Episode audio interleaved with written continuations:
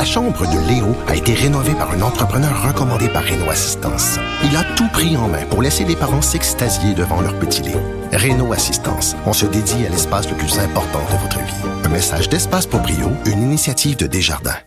Bon lundi à tous. Aujourd'hui, à la haut sur la colline, séjour de chronique constitutionnelle avec Patrick Taillon. Au menu, les commissions scolaires anglophones du Québec qui ont réussi en cours supérieur à empêcher l'application, dans leur cas, de la loi 40. Vous savez, celle qui abolit les élections scolaires.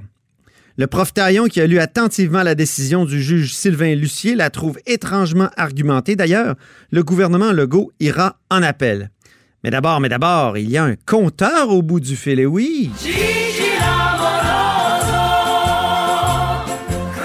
Bonjour Jean-François Gibault. Bonjour Antoine. Notre compteur et accessoirement directeur de la recherche à QMI. Donc, Alexandre Biard et toi, vous nous appreniez en fin de semaine que Ciment Mécanis, la fameuse cimenterie qui a bénéficié d'importants soutiens financiers du Québec euh, depuis euh, très longtemps, depuis 2013, si je ne m'abuse, lorsque le gouvernement Marois était au pouvoir, bon, maintenant va être racheté très probablement par un conglomérat brésilien. Oui, exactement. Et euh, bon, c'est, ça, ça semble être le début d'une autre histoire malheureuse. Hein. On, se rappellera tout le monde que la Gaspésie, par exemple, avait eu la, l'usine, l'usine de papier Gaspésia, bon, qui euh, pour lesquels les travaux avaient été arrêtés avant même le début de la production. Ben, euh, il semble qu'on on se dirige vers pas nécessairement un autre casco, parce qu'on s'entend, il y a une usine qui fonctionne actuellement, il y a des employés, et bon, l'usine, pour le moment, il est question de la vendre, mais au moins elle produit. combien d'employés? Est-ce qu'on sait combien d'employés euh, ben, ça représente? Il y en aurait actuellement un peu plus de 200. L'entreprise ne produit pas à sa pleine capacité encore. Euh, donc, on est un petit peu en bas de, de, dans le fond des chiffres qu'on avait un petit peu laissé miroiter justement au, au gouvernement comme création d'emplois. Mais bon, au moins, euh, semble-t-il qu'on règle des problèmes un, un, un à un. Mais euh, bon, ce qui est très triste dans cette histoire-là, c'est que le projet mécanisme, ça n'a jamais été un projet financier. C'est un projet économique, c'est un projet politique. Pourquoi? Parce que euh, à l'époque, on le sait, euh, les, c'est toujours une question importante de dire qu'est-ce qu'on fait avec la vitalité économique des régions. Il y a des manques d'emplois structurels, des taux de chômage très élevés, les jeunes quittent pour les grands centres qu'à un moment donné, ben, la question qui se pose toujours, là, si je la vulgarise un peu, c'est qu'est-ce qu'on fait avec les régions, ou bien on les aide, ou bien on les abandonne, ou on les ferme. Bon, le gouvernement, à l'époque, c'est pour cette raison-là qu'il avait décidé de soutenir un, projet de l'ampleur de mécanismes pour avoir, dans le fond, plusieurs centaines d'emplois payants dans une région qui en avait bien, bien besoin. Mais on s'entend, des, des emplois ultra subventionnés, et euh, il y avait des, une empreinte environnementale qui était aussi un peu problématique, on le sait, parce qu'une cimenterie, ben par définition, c'est très polluant. Ben, c'est l'usine la plus polluante euh, au Québec actuellement. Ben, une des plus polluantes, là, euh, je ne veux pas rentrer dans ces détails-là, mais oui, c'est certainement une des plus polluantes, même si elle devait remplacer d'autres cimenteries encore plus vieilles qui euh, est encore plus polluante. Donc, il y avait peut-être un, au niveau net, j'en une très polluante, puis je la remplace par une euh, euh, presque aussi polluante. Ben, est-ce que c'est un gain, est-ce que c'est une perte? Mais bon, aujourd'hui, on n'est plus tellement là-dedans. Le problème, c'est que si mécanisme, il semble que ça, ça s'en vient très bientôt, est vendu à des intérêts brésiliens, eh bien là, le projet économique s'est terminé, Antoine parce que, évidemment, le nouveau propriétaire, lui, euh, n'aura aucun état d'âme par rapport à la Gaspésie, par rapport aux travailleurs, euh, ni même par rapport à, à l'ensemble des autres phénomènes. Euh, on parlait d'environnement. Et là, ce qui va arriver, c'est que euh, si c'était euh, jamais une alternative de, de, de faire des, des, licenciements massifs ou même de, de vendre des parties de, l'usine ou des contrats que possède le mécanisme, ben, le nouvel acheteur, lui, va penser uniquement à son portefeuille et ça, disons que ça ne regarde pas très bien hmm. pour euh, plusieurs des travailleurs de la, de la Gaspésie. Donc, le projet économique est terminé. Maintenant, le mécanisme devient tout simplement un projet financier. Euh, et c'est sûr que comme c'est une entreprise qui n'a jamais réussi à faire d'argent, euh, ben euh, le nouveau propriétaire va certainement poser des gestes pour rendre ça rentable.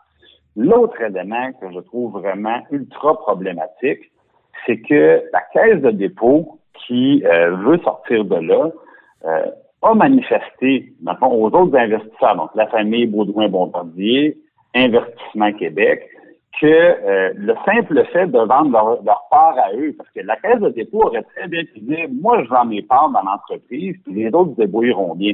Mais ils ont constaté, dans le fond, qu'il n'y a personne qui voulait simplement racheter leur part à eux parce qu'il n'y a pas un entrepreneur ou une entreprise privée qui veut mettre de l'argent dans une entreprise qu'ils ne vont pas contrôler et euh, avec laquelle ils vont devoir négocier chaque décision avec en partie le gouvernement du Québec et en partie la, la famille Baudouin-Bombardier. Donc, ils ont dit, il n'y a, pas personne qui veut, qui veut ramasser ça. Donc, ce qu'on ce pense, c'est que si on va avoir une certaine valeur pour le mécanisme, mais il faut tout vendre. Et là, la Caisse de dépôt a avisé les autres actionnaires que comme elle avait le contrôle de la compagnie au conseil d'administration, une majorité des voix, ils décident, ben, ils ont avisé, euh, ils ont avisé tout le monde, dans le fond, que c'était l'ensemble de l'entreprise qui était vendu, tous les actifs et tous ses contrats. Et c'est comme ça qu'on se ramasse avec Investissement Québec qui est pratiquement éjecté de mécanismes et euh, à ce jeu-là, Investissement Québec, Antoine, notre, notre primaire que je vous donne aujourd'hui, euh, va perdre en, proportion bien plus que la caisse de dépôt. Ah oui. Et euh, va probablement être le grand perdant, le grand perdant dans, dans, toute cette histoire-là, si jamais ça, ça finalise. Il y a deux, trois affaires dont je veux parler. D'abord, toi, tu as des souvenirs de l'interne, parce que quand la décision était prise, tu étais chef de cabinet de Nicolas Marceau, le ministre euh, des Finances, si je ne m'abuse. Absolument. Donc, euh, tu te souviens de la, de la prise de décision, hein, que c'était, c'était peut-être une mauvaise décision que, de, que d'investir là-dedans, d'abord? Puis ensuite, combien on va perdre? oui, ben, c'était pas. J'entendais ce matin entre 500 et 700 millions. Là. Il y a un autre chroniqueur qui disait ça. Euh, donc, d'abord, sur, sur ton souvenir des, des arcanes du pouvoir?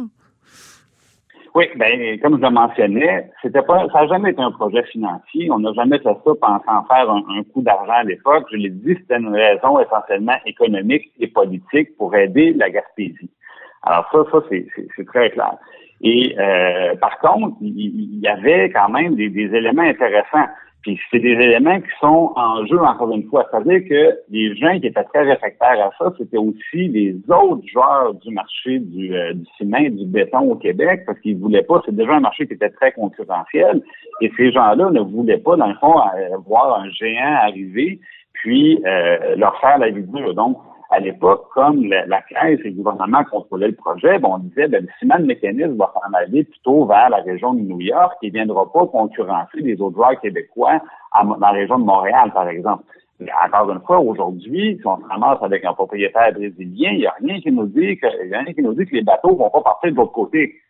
Et ça, mhm. ça peut devenir un enjeu très important pour d'autres entreprises euh, qui font du ciment au Québec. Il y a, d'autres entreprises étrangères, mais il y a Béton Provincial, par exemple, qui est une entreprise entièrement québécoise, euh, qui, qui va être impactée par cette décision-là. Et il y a un élément, moi, je ne serais pas surpris, un, que la Caisse soit obligée de, de, de, de peut-être en tout cas reconsidérer sa, sa décision, parce qu'évidemment, c'est une décision qui va mécontenter tout le monde.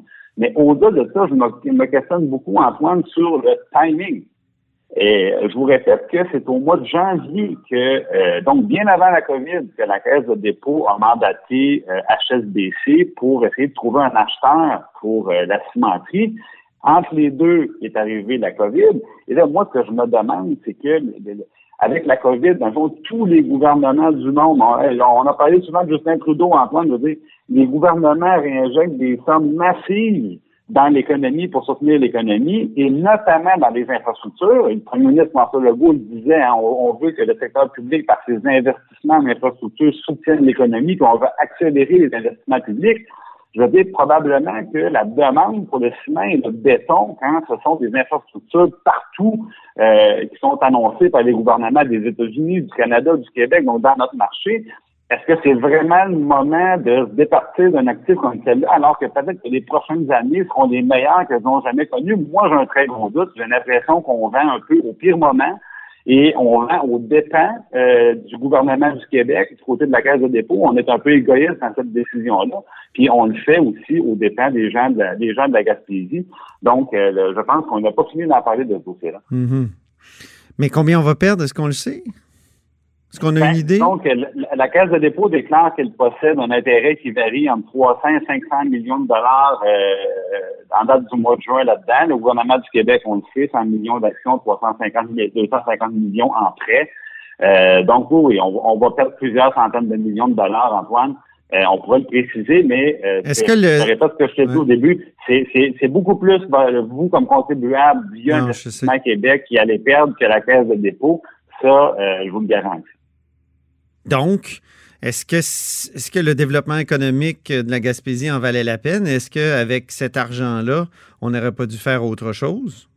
Mettons, L'ex- on le sait, là, Ben, des, sûr infrastructures que touristiques, là, cet été, ça a manqué à la Gaspésie. euh, ouais, ouais. Ben, D'autres parlent d'un train. Ou, donc, c'était vraiment une erreur, dans le fond, c'est ça que je veux dire. c'est- toujours plus facile de parier sur une partie de hockey après la fin de la partie Ouais, qu'avant le début. Mais euh, est-ce que c'était est-ce que c'était une décision qui, au final, ça, ça devrait être la bonne? Évidemment, c'est c'est clair qu'aujourd'hui, on regarde ça et on se dit que c'était pas notre meilleur coup. Oui, c'est ça. Exactement. Très bien. Ben, merci beaucoup, Jean-François Gibault. Ça plaisir. Notre compteur et accessoirement directeur de la recherche à QMI. Vous êtes à l'écoute de là-haut sur la colline.